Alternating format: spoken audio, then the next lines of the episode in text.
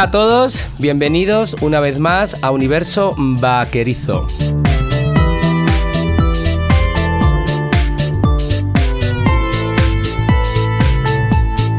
Espero que estéis bien, yo estoy encantado de la vida, estoy muy feliz como siempre y hoy volvemos a las letras de mi biblioteca. Hoy toca el turno a la letra M, M de Mario y M de Maravilloso y M de Magnificos, como son los temas que vamos a escuchar en el día de hoy. Para empezar, nada mejor que empezar con un dios, que es el dios Magnamara y una de sus canciones favoritas. Ahí os la dejo.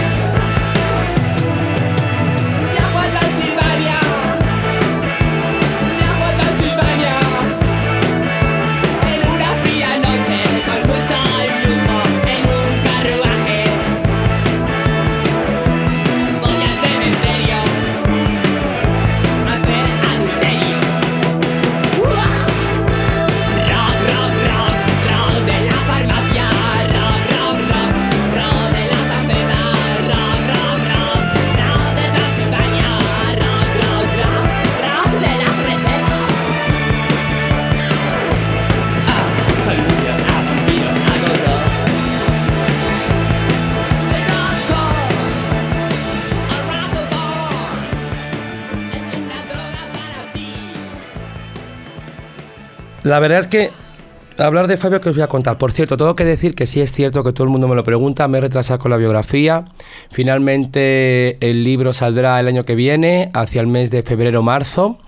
He pedido un poquito más de tiempo, puesto que una vez que me he, sumergido en el universo Magnamara no podía hacerlo deprisa y corriendo, y una obra de ese calibre merecía hacerlo bien, al menos bien para estar a, su altura.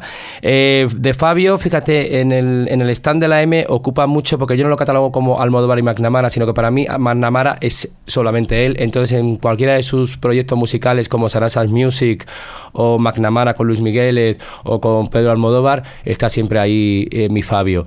Y me ha gustado mucho esta canción, esta canción además que está producida por Bernardo Bonetti y creo que el primer disco que sacó él, que fue Como está el servicio de señoras, al que pertenece esta canción, canción mm, recogía un poquito la parte como más rock que, está bastante bien y creo que lo hace muy bien.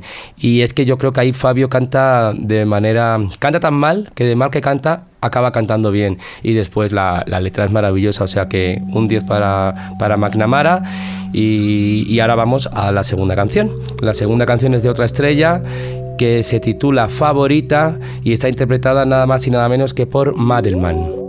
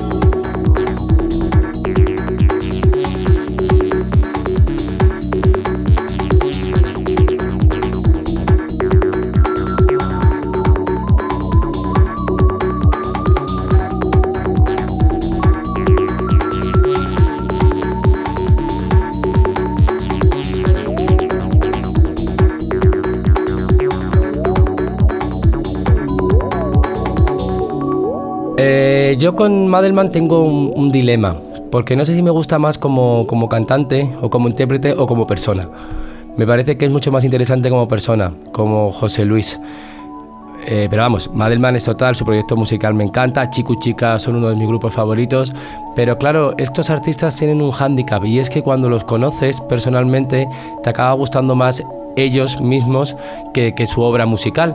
Pero vamos, creo que esta canción que acabamos de escuchar, favorita, es una de mis favoritas, valga la redundancia, y además yo creo que, mm, que a Madelman se le debe ser uno de los pioneros también en lo que es la música electrónica en este país, más o menos. Esta canción yo creo que es del año 97, 96, 97, si no recuerdo mal. El disco era una portada negra con unos dibujitos en blanco, así como muy esquemático, y creo que, que está bastante bien y creo que la canción está muy, muy, muy a la altura. Y fíjate que me estoy dando cuenta que de momento solo tengo estrellas con la M, porque hay a veces que me veo obligado a, o por lo menos para lo que a mí son estrellas, porque a veces cuando he tocado otras letras pues he metido gente que más o menos me pueden interesar pero que no tienen el estatus de estrellas, ¿no? O de lo que yo considero que es una verdadera estrella, porque ahora vamos a dar paso a otra gran estrella, que es Madonna, y la canción Sorry.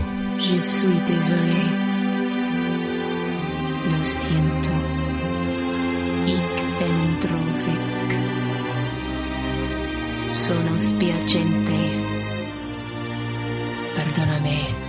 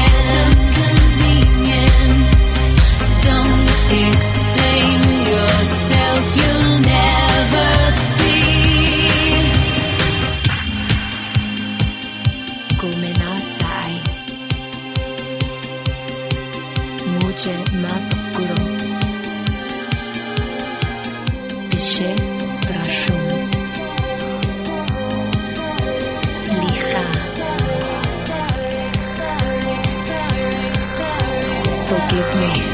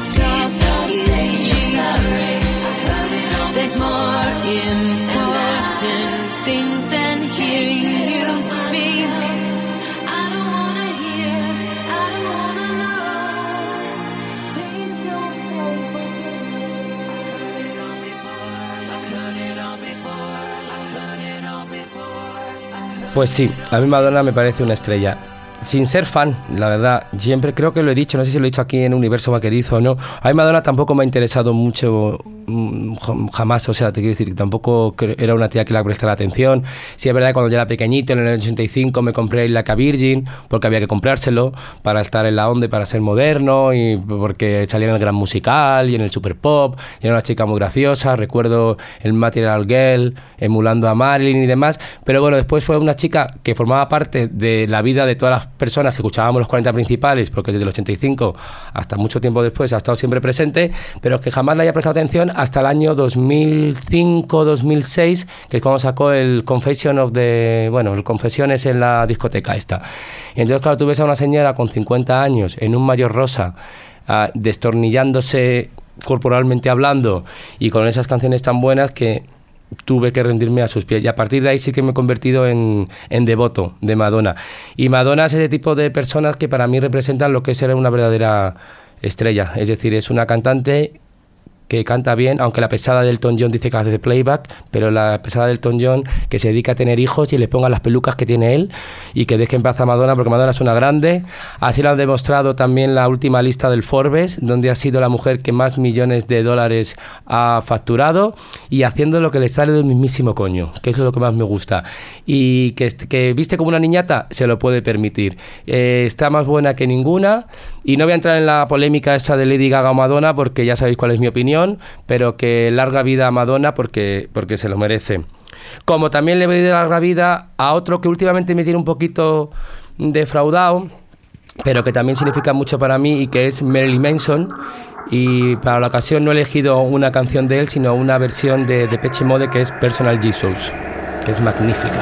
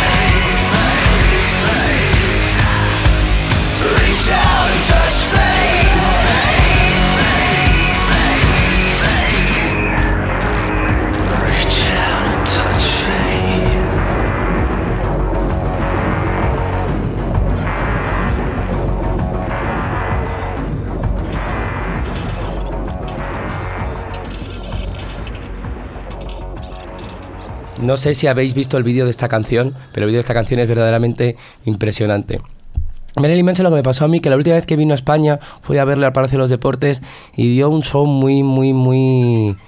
muy uy, perdonadme que me suena el móvil, ahora lo pongo en silencio. Es lo que tiene no darle al silencio. Perdonad, pero bueno, como estamos entre amigos, como diría José Luis Moreno, pues, pues nada, mira, qué mejor que comentar. Y, ya te digo que no me, no me gustó el último concierto que vi de Marilyn Manson en el Palacio de los Deportes, porque le vi como un poquito ya desfasado de más. Está muy bien que desfases encima de un escenario, pero te lo tienes que creer un poquito. Y a mí la impresión que me dio esa última vez que le vi fue como que pasaba, que venía a hacer un mero trámite y eso es muy feo porque hay que ser profesional, tanto encima como debajo de un escenario. Y por otro lado también, bueno, Dita Bontis por lo visto dice que le dejó. Le dejó porque no le rozaba ni con el pensamiento. Tampoco me extraña porque yo creo que Dita Bontis también está un poquito sobrevalorada. Pero bueno, bueno algún día os contaré yo cosas de la Dita Bontis muy jugosas. Pero bueno, eso lo dejamos para, para otro programa porque Dita Bontis es la D o la V.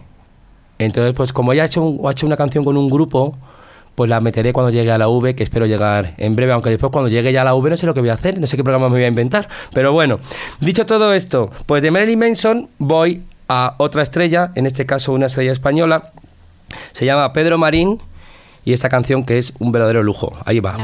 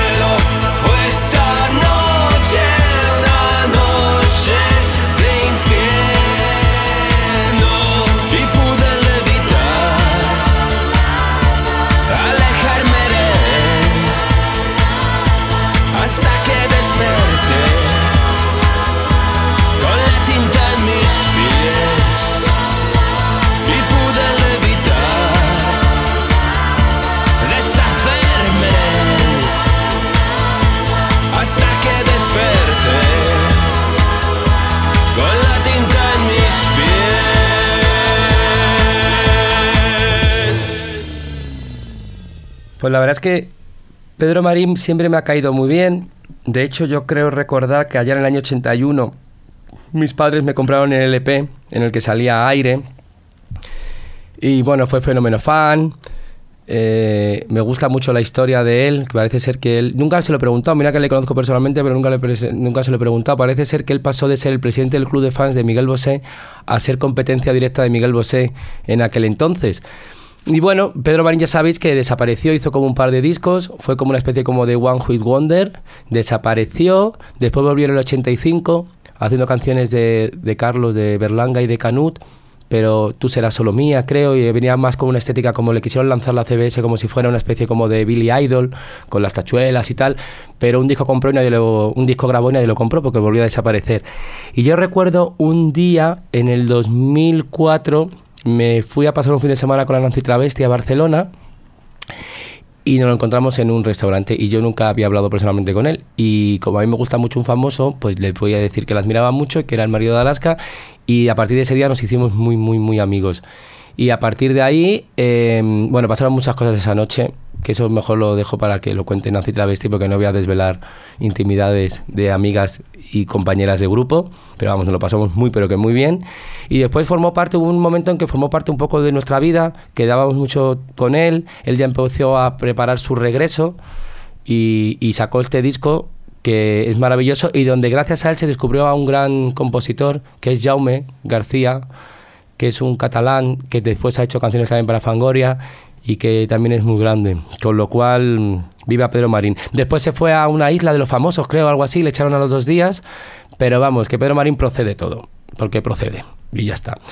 Y de ahí me voy justamente a otra estrella que es la antítesis de lo que estamos hablando ahora o hasta el momento, porque es un hombre que apenas se le conoce físicamente, es un señor que está a las antípodas de lo que es el show business, el espectáculo puro y duro y demás, pero creo que es muy buen músico y es una persona muy total. Me estoy refiriendo a Mastreta y sus sábanas blancas cama estrecha.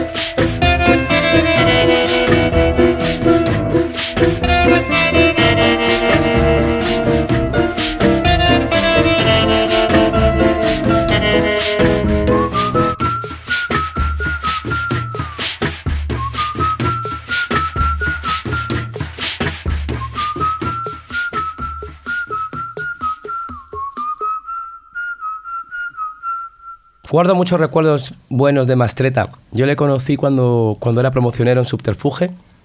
Era ya mi recta final de Subterfuge, pero sacó este primer disco que, que está bastante, bastante bien. Después su segundo disco hizo lo mismo, pero poniendo voz en diferentes chicas del pop nacional, donde estaba Ruby, donde estaba Alaska, donde había un montón de gente. Mm, Creo que también estaba Iranzu, Ajo, bueno, Ajo. Hoy Ajo, fíjate, ahora que estoy pensando en Ajo, yo un día tengo que invitar a Ajo aquí para que me hable de su música porque me parece maravillosa. Hace poco me la encontré un domingo por la mañana desayunando en la cafetería Valor y ella se estaba tomando un té y yo me estaba tomando una cerveza. Pero bueno, bueno. Y que me voy por los cerros de Úbeda, pero vamos, y ahora sí que llega la M con la E, que es me. Y entonces no podía dejar de poner al que ha sido durante muchísimo tiempo uno de mis grupos favoritos. Me estoy refiriendo a Mecano y por poner una canción voy a poner la primera. Podía poner todas, pero voy a poner la primera que es Hoy no me puedo levantar.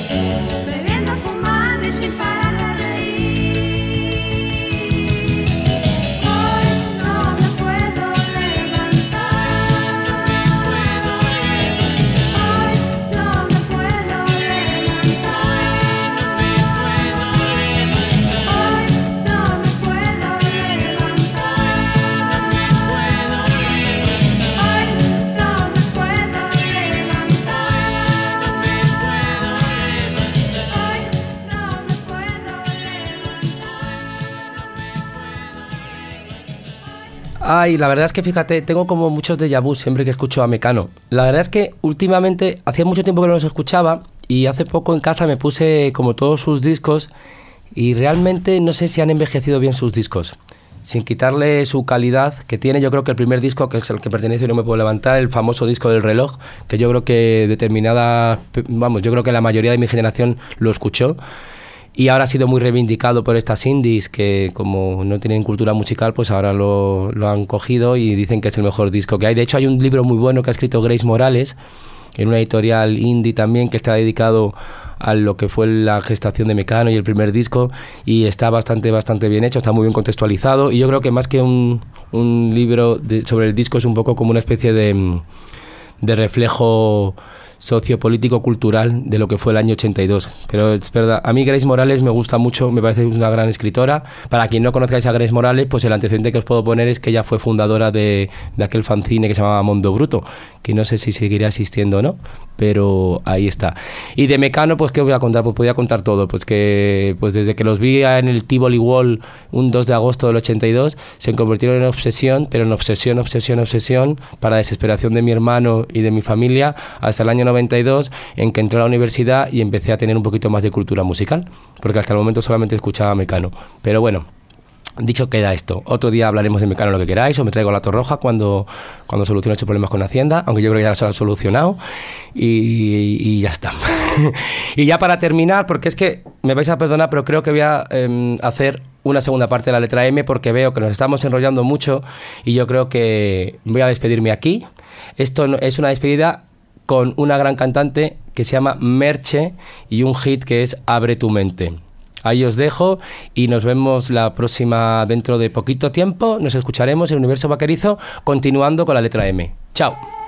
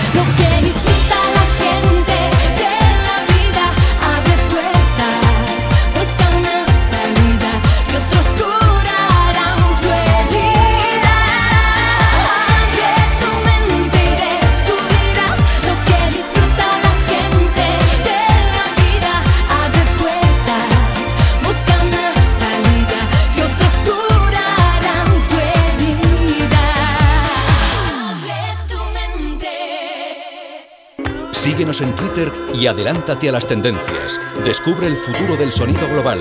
GladysPalmera.com